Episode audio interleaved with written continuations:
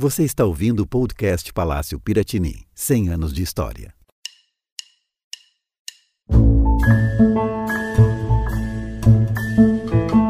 Olá, bem-vindo ao nono episódio do podcast Palácio Piratini 100 anos de história. Um mergulho pelo passado do palácio e do estado do Rio Grande do Sul. Em 2021, a sede do governo do estado completa 100 anos.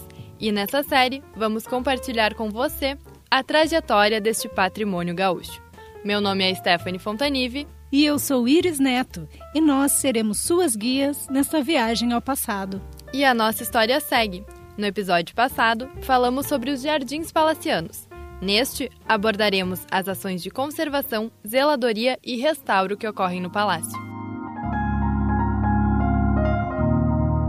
Com o prédio finalizado nos anos de 1970, o palácio já era uma figura imponente no centro histórico de Porto Alegre. Em 1986, ele foi tombado pelo Instituto do Patrimônio Histórico e Artístico do Estado, o IFAI. A solicitação de abertura do processo de tombamento foi feita pelo arquiteto Charles René Hugo ao coordenador do Patrimônio Histórico e Artístico do Estado, José Albano Volkmer. No dia 15 de setembro de 1986, o processo foi aberto. Em 4 de novembro do mesmo ano, encerrou-se o processo de tombamento. A historiadora do IFAI, Frinei Azamin, comenta que o processo foi rápido, já que era um consenso entre a comunidade local. Ele foi um tombamento meio que consenso, assim. Ela, ele é um prédio representativo do poder político, né? enfim, da história política do estado do Rio Grande do Sul. Ele é representativo da evolução urbana de Porto Alegre. O Palácio Piratini tem aproximadamente 10 mil metros quadrados de construção. Manter esse prédio não é uma tarefa fácil e exige uma zeladoria constante. Por ser um bem tombado, requer ainda mais atenção. E a primeira grande ação de restauração deste patrimônio gaúcho ocorreu em 1988. Naquele ano, a restauradora Leila Sudbrack veio à sede do governo gaúcho para restaurar as pinturas murais de Aldo Locatelli. As obras apresentavam alteração de cores, sujidades e danos generalizados devido ao envelhecimento, além de manchas de insetos e microorganismos e craquelamento das tintas.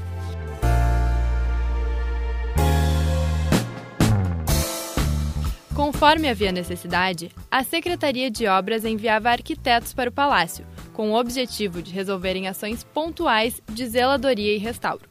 Em 1995, eles designaram duas arquitetas, Marta Guese e Giselda Weber Silveira. Ambas foram ao palácio acompanhadas da estagiária Letícia Barbosa, atualmente profissional formada.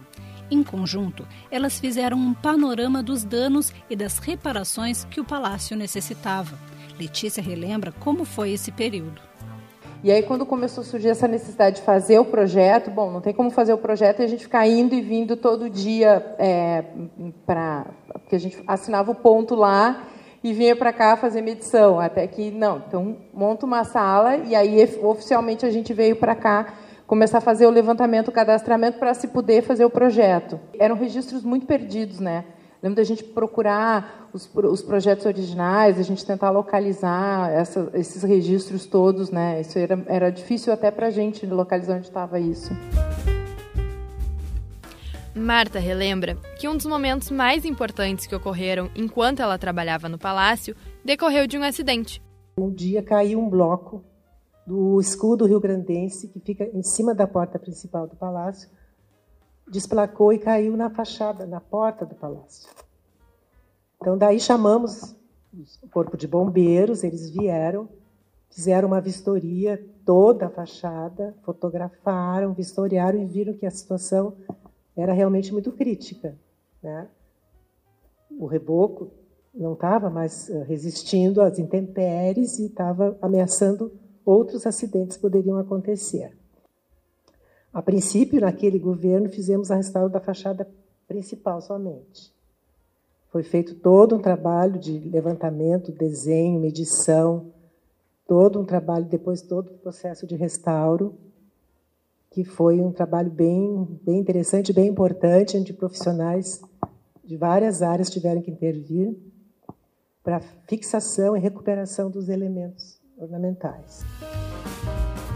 Durante o período de restauro das fachadas, outros estagiários passaram pelo palácio. Um deles foi o arquiteto Fabiano Soares, que lembra como foi o processo.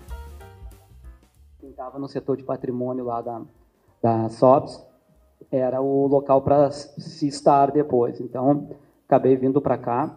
E uma das coisas que eu lembro muito, os testes do Cirex, né, para encontrar ali o, o, o, traço, até tonalidades. E eu lembro de a gente andar para lá e para cá pelo, pelo, pelo andaime, né? Então, foi um trabalho de aprendizado mesmo, assim, foi um estágio bem aproveitado e fazer parte também foi, foi bem bacana.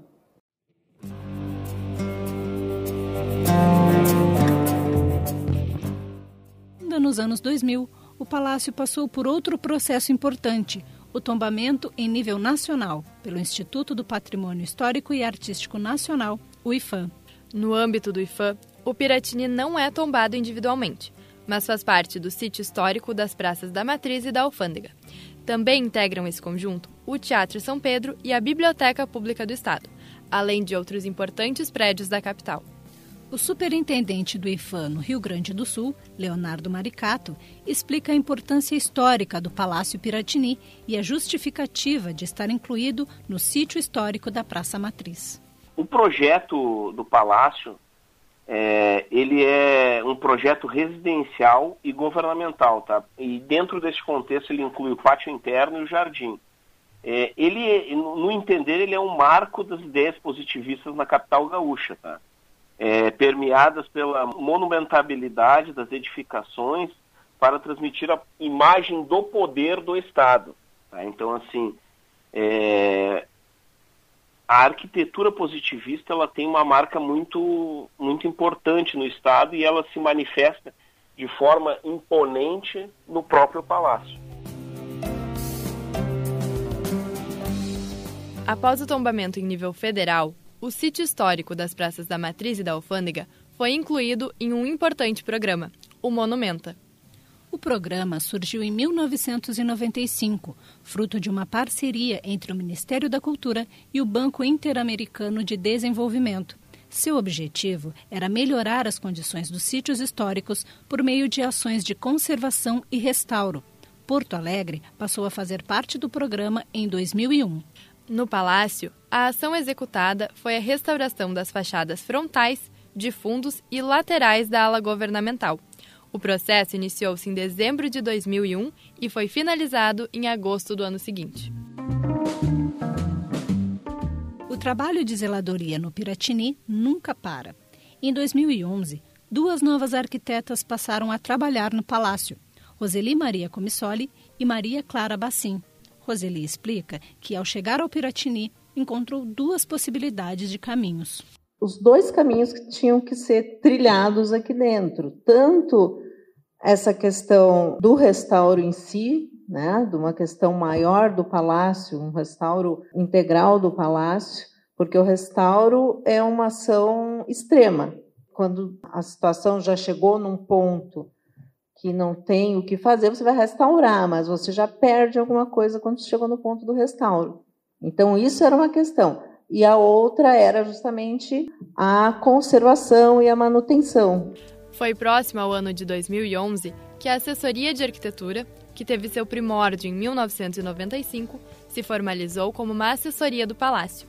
Hoje, ela é responsável pela conservação e zeladoria do Piratini, além de ações comemorativas ao centenário desse patrimônio gaúcho.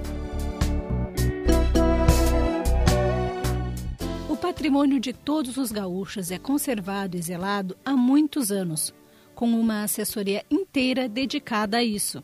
Em seu aniversário de 100 anos, diversas ações foram executadas para celebrar a data. Mas esse é o assunto do próximo episódio, o centenário do Palácio Piratini. Obrigada por nos acompanharem na nona parte dessa viagem. Você pode encontrar o Palácio Piratini no Instagram e no Facebook como Palácio Piratini e ainda no site www.palaciopiratini.rs.gov.br. Até o próximo episódio. Esperamos vocês.